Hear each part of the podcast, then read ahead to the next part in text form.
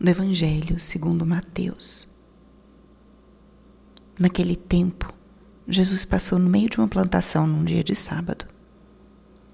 Seus discípulos tinham fome e começaram a apanhar espigas para comer. Vendo isso, os fariseus disseram-lhe: Olha, os teus discípulos estão fazendo o que não é permitido fazer em dia de sábado. Jesus respondeu-lhes: Nunca lestes o que Davi fez quando ele e seus companheiros sentiram fome? Como entrou na casa de Deus e todos comeram os pães da oferenda, que nem a ele nem aos seus companheiros era permitido comer, mas unicamente aos sacerdotes? Ou nunca lestes na lei que em dia de sábado no templo os sacerdotes violam o sábado, sem contrair culpa alguma? Ora eu vos digo: aqui está quem é maior do que o templo. Se tivesses compreendido o que significa quero a misericórdia e não o sacrifício, não teríeis condenado os inocentes. De fato, o Filho do Homem é Senhor do sábado. Palavra da salvação. Espírito Santo, alma da minha alma. Ilumina minha mente, abre meu coração com o teu amor, para que eu possa acolher a palavra de hoje e fazer dela vida na minha vida. Estamos hoje na sexta-feira, na 15 quinta semana do tempo comum. E a palavra de hoje o que nos diz?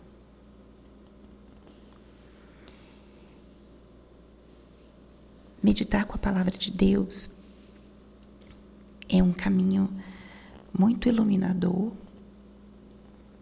e vai modelando nossa forma de pensar, os nossos critérios, também a nossa consciência, com o que verdadeiramente Deus nos revelou através de Jesus Cristo ou através dos apóstolos, dos profetas, através da Sua palavra sagrada.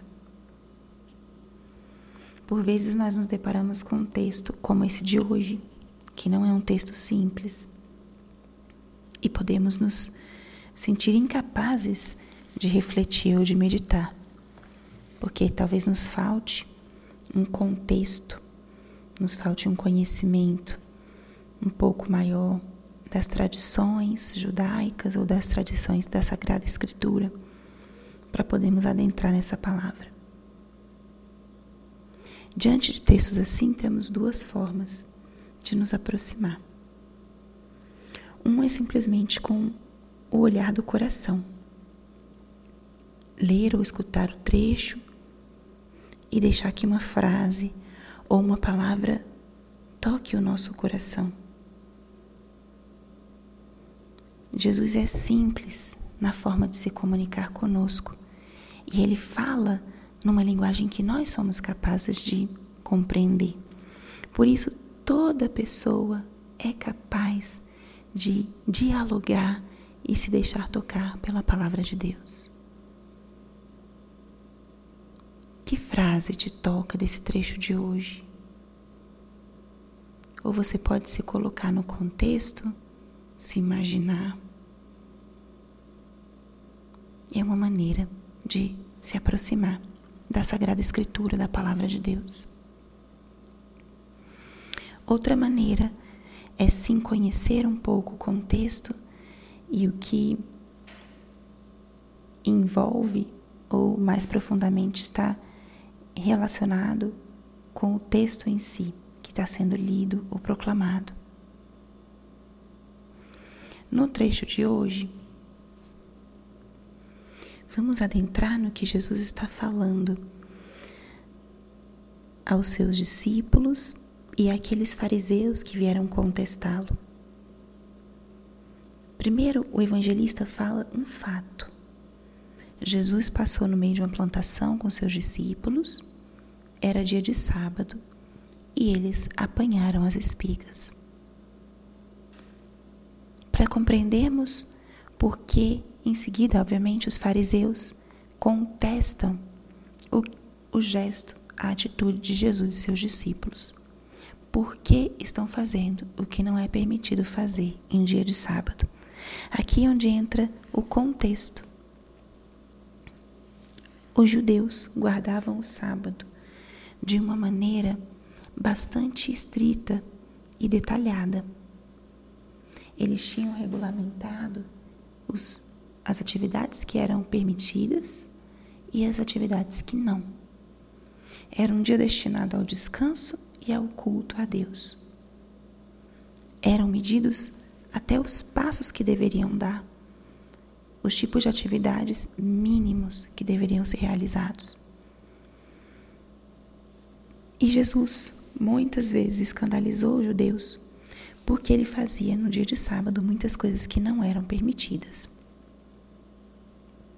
Então imagina, ele com seus seguidores, os seus apóstolos, estavam caminhando e ainda mais arrancaram espigas de uma plantação para se alimentar. Tudo o que estava proibido.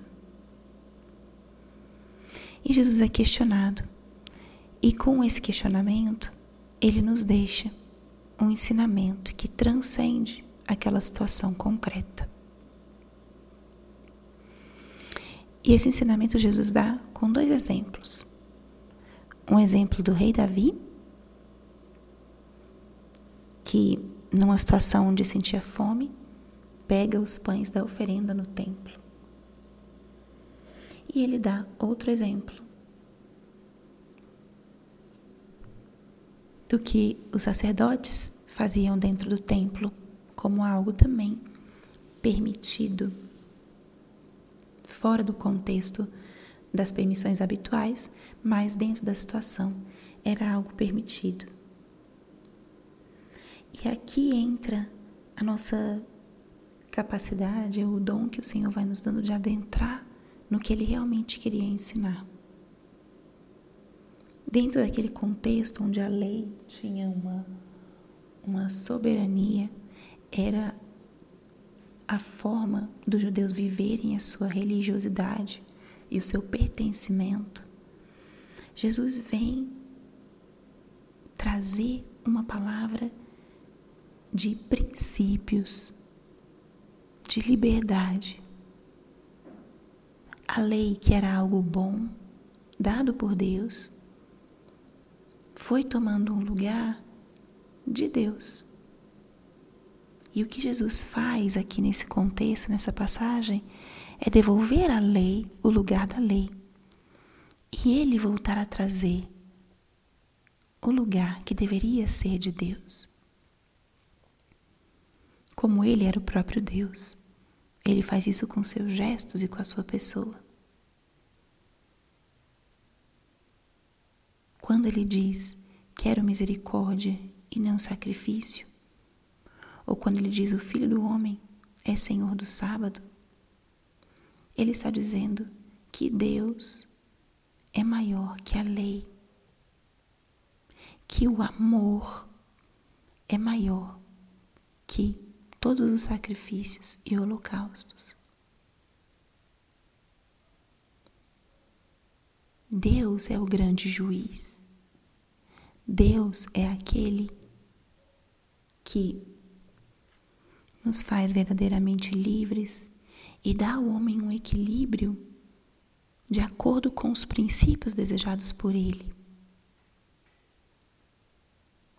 É muito diferente de que o homem faça o que quiser de acordo com seus próprios critérios. Mas o que Jesus fez foi voltar a dar uma ordem a forma com que o seu povo estava vivendo a lei. O maior mandamento da lei é o amor, a misericórdia. O desejo maior de Deus é a salvação de todos os seus filhos. Então, todo discurso ou ação de condenação absoluta, de fechamento, de exigências na lei pela lei, tudo isso foi condenado por Cristo. Quero misericórdia e não sacrifício. é mais importante um olhar de perdão e de dar uma oportunidade ao irmão do que os inúmeros sacrifícios e atos religiosos que nós possamos realizar. O amor é a maior das leis e ela coloca ordem em todas as outras. É um ensinamento bastante difícil de nós compreendermos, especialmente hoje, quando a palavra amor está tão banalizada e confusa. Mas o amor, como o amor que Cristo ensinou, que é aquele que nos leva a dar a vida pelo outro, esse tem soberania. E é esse amor que dá uma ordem aos próprios princípios, aos próprios preceitos da lei. O amor hierarquiza os preceitos da lei. E é nesse caminho que a gente tem que ir formando o nosso critério, confrontando sempre a nossa ação, a nossa hierarquia com a hierarquia do Senhor, onde o amor está sempre em primeiro lugar mas não qualquer amor. Amor como Ele nos amou, até dar a vida por nós. Então, que essa palavra hoje possa tocar mesmo o nosso interior, a nossa consciência, para que nós vejamos o que está colocando ordem hoje nos meus critérios. O que, que ordena, hierarquiza os meus princípios. Tomara que seja cada vez mais esse amor ao próximo como o amor de Cristo, para que nós possamos viver aquela verdadeira e profunda liberdade dos filhos de Deus, que se deixam reger pelo amor. Como anda o teu amor? Como anda o teu critério, a tua hierarquia de valores e de princípios? Deixe-se confrontar por essa palavra de hoje, mas principalmente se confrontar com o amor do Senhor. Glória ao Pai, ao Filho e ao Espírito Santo, como era no princípio, agora e sempre. Amém.